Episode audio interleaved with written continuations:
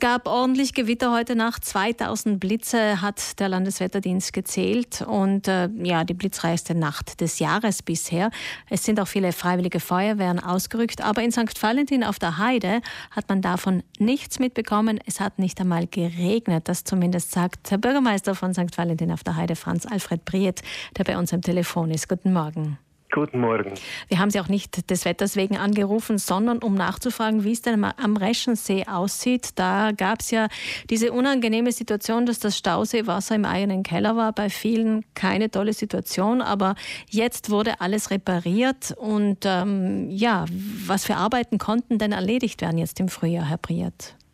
Ja, wir in diesem Frühjahr, es betrifft jetzt eigentlich schon letztes Jahr, wir hatten da 2021 die Wasseraustritte aus dem Druckstollen in St. Valentin und hatten da natürlich in mehreren Gebäuden ein Hotel betrieben, Wasser im Keller und das natürlich über Wochen und Monate eine sehr belastende Situation für die Bevölkerung in St. Valentin.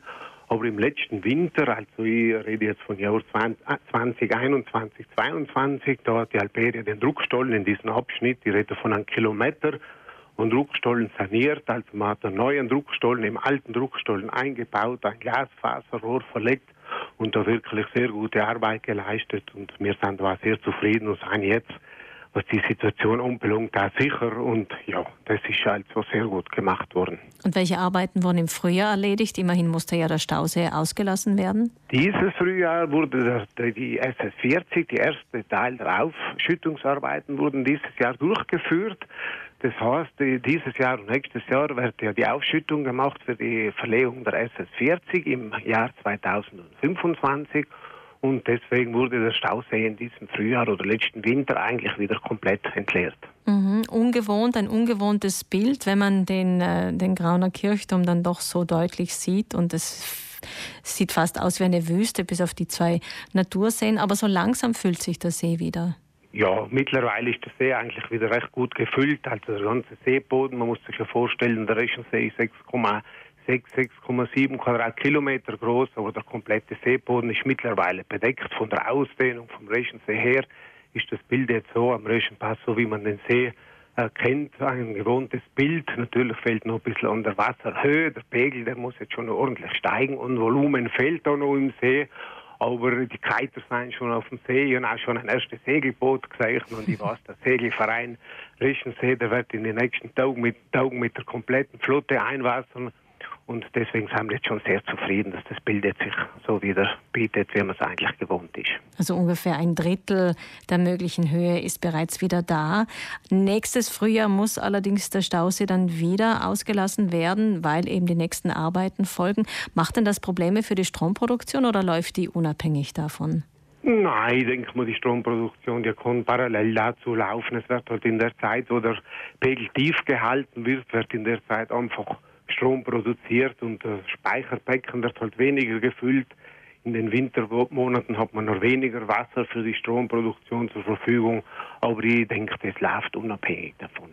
Herr Briet, es kommen ja mehr Touristen jetzt zu Ihnen aufgrund der Netflix-Serie Coron, aber auch aufgrund des Buches, das Marco Balzaro geschrieben hat, Resto Qui. Wie reagieren denn die Touristen, wenn sie den Stausee so leer sehen? Oder äh, jetzt mittlerweile nicht mehr, aber als er im Frühjahr so leer war? Ja, zu Beginn sind wir natürlich ein bisschen überrascht gewesen. Es ist nur im Juni gewesen, wo der See so tief war.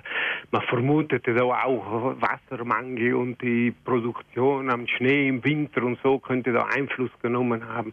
Das sind halt so Vermutungen und da ist halt, fehlt ein bisschen Information. Da muss man viele Leute aufklären. Man muss sagen, warum das so ist. Das hat eigentlich mit dem Wassermangel und so weiter überhaupt gar nichts zu tun.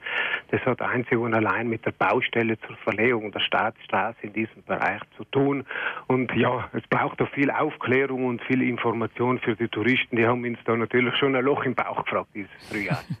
Kommen, Sie, kommen denn mehr Touristen? Merken Sie den Unterschied aufgrund der, wie ich gesagt habe, Netflix-Serie oder aufgrund des Buches?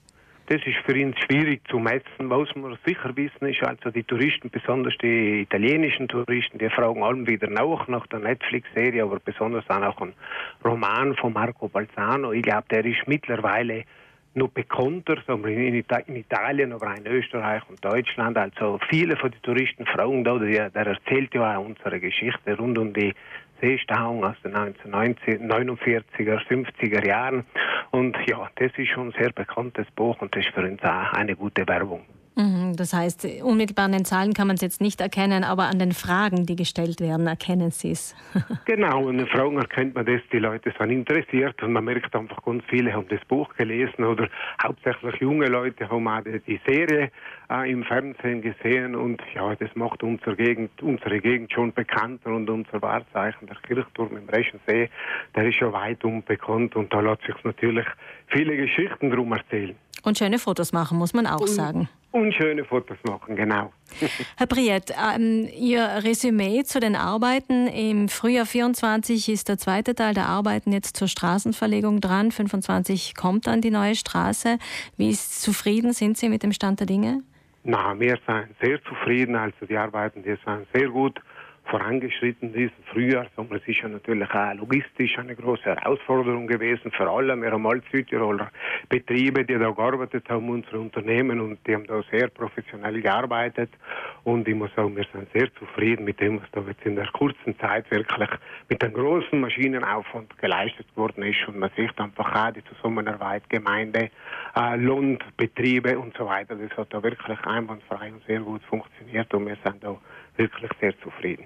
Schön, freut uns zu hören. Dann hoffen wir auch das Beste für den zweiten Teil der Arbeiten im nächsten Frühjahr. Und äh, vielen Dank für das Gespräch, Bürgermeister ja. Franz Alfred Briet von St. Valentin auf der Heide. Alles Gute Ihnen. Danke vielmals, alles Gute, Dankeschön.